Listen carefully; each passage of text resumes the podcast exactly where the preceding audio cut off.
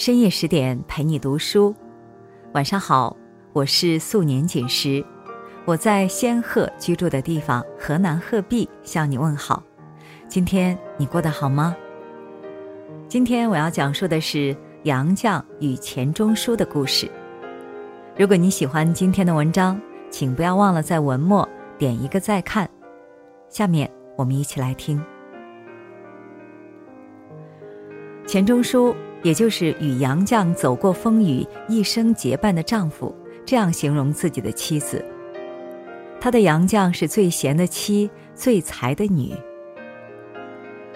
我们大概都觉得，从甜蜜的日子走过来的人都不那么坚强，但杨绛却是可以让生活开出一朵花的人。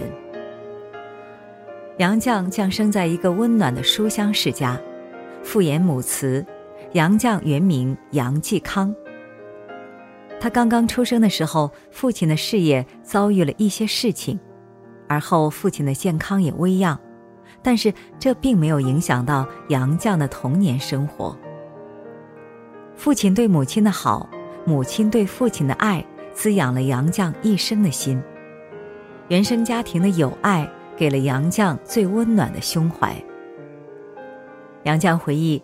他小的时候，父亲有一次风尘仆仆的归家途中，无意中看到了一对精致典雅的耳环，可是价格也不那么友好。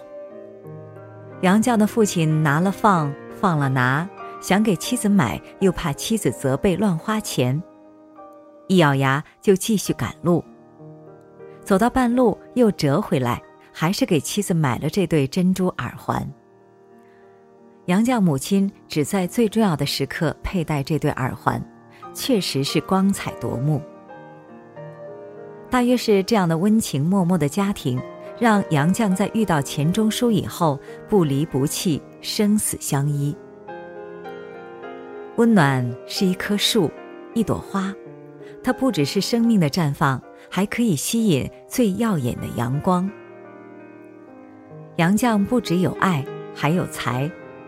随着杨绛年岁日增，他刚刚读完《左传》，就又投入阅读《节后英雄传》，读了翻译版还不满足，又借着字典读完原文。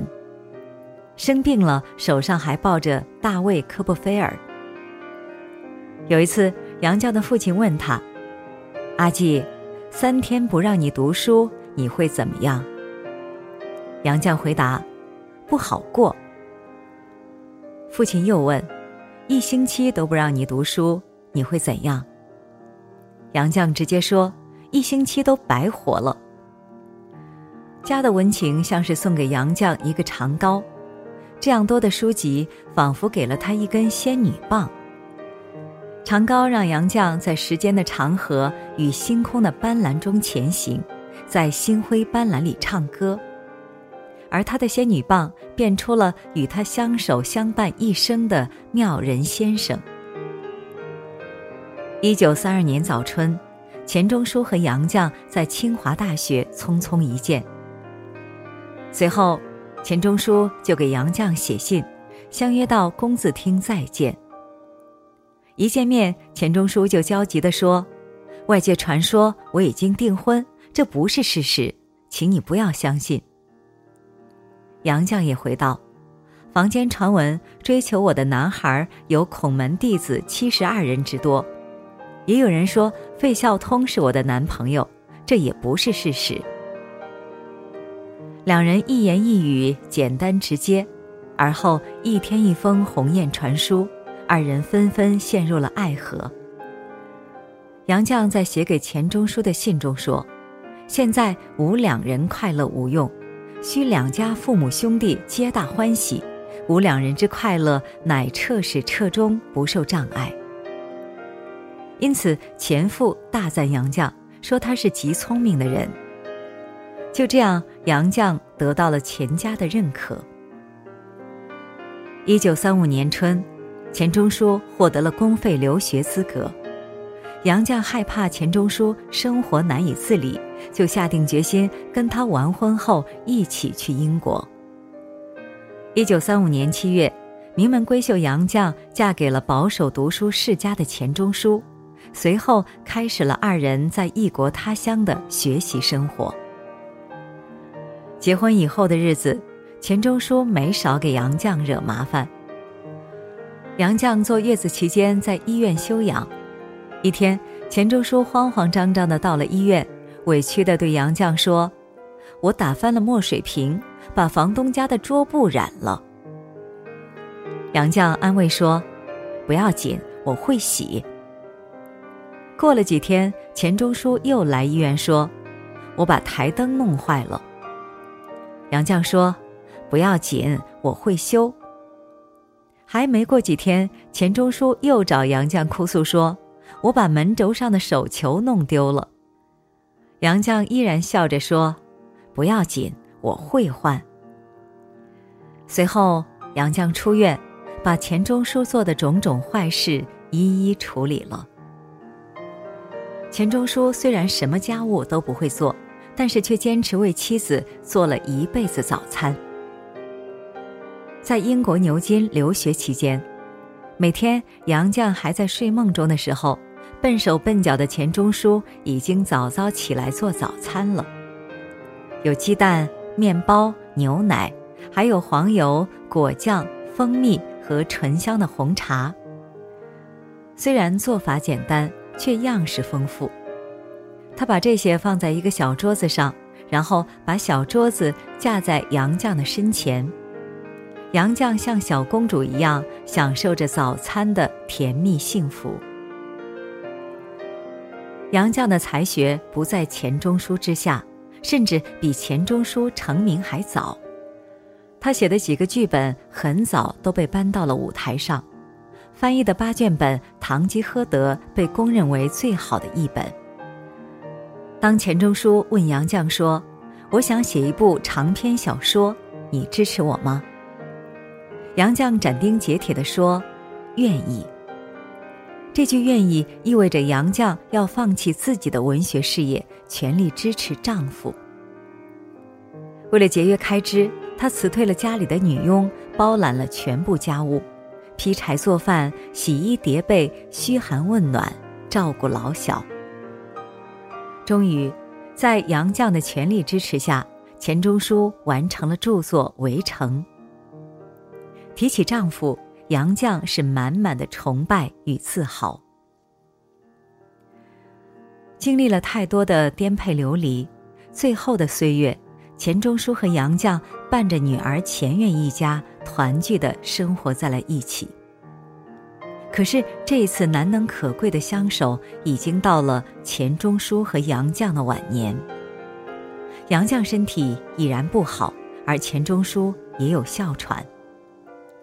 杨绛开着玩笑说：“我们已经是红木家具了，只是徒有其表，实则一碰就散，挪不动了。”钱钟书的时钟大概快走到停摆的时候了，他已然累了，不想动了。可是杨绛却想着，自己要身体健康，自己要好好的把钱钟书好好照顾，争取夫前妻后，自己要好好的照顾缠绵病榻的钱钟书。钱钟书因为膀胱癌住院，几次手术下来。钱钟书还是打起精神，还在修改怀具诗存，杨绛也帮着他修改。可是，这人世间的残酷，就是不许恩爱伉俪到白头。钱钟书再一次病倒，再次手术以后，牙床萎缩，失去咀嚼功能，最后只能鼻饲。杨绛不满意医院的云浆。因为里面有钱钟书不适合吃的猪肝和豆粉，于是杨绛自己打了鸡肉、鱼肉等食物泥。鸡胸肉要一根筋都没有，鱼肉一根刺都不能有。钱钟书重病入院，体质虚弱，可以维持四年以上，与杨绛的辛苦密不可分。残酷的是。杨绛与钱钟书的唯一女儿钱院得癌症去世，像是在杨绛的心上抽出了一管血。杨绛却只能缓缓对钱钟书说：“阿苑现在没病了，她不咳嗽了，没痰了，不疼了，安稳睡觉了。他去了。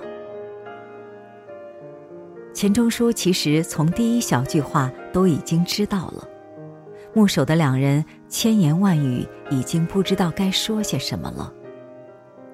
最后，这样的三人行，剩下了杨绛一人。空荡荡的屋子，黑黑的吊灯，杨绛回到了家。有一句话是：“我不走，这世界上还有属于我们仨的回忆。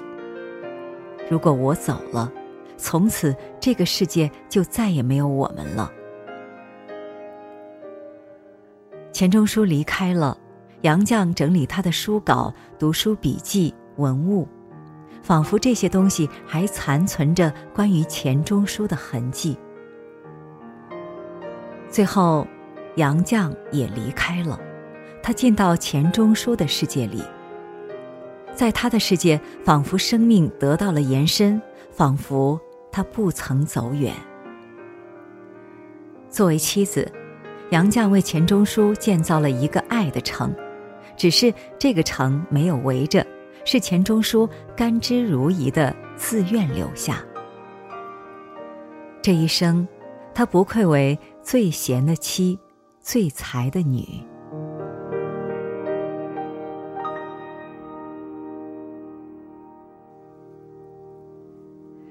好了，今晚的分享就到这里。更多美文，请继续关注十点读书，也欢迎把我们推荐给你的朋友和家人，让我们在阅读里遇见更好的自己。我是素年锦时，在河南鹤壁，祝你晚安，做个好梦。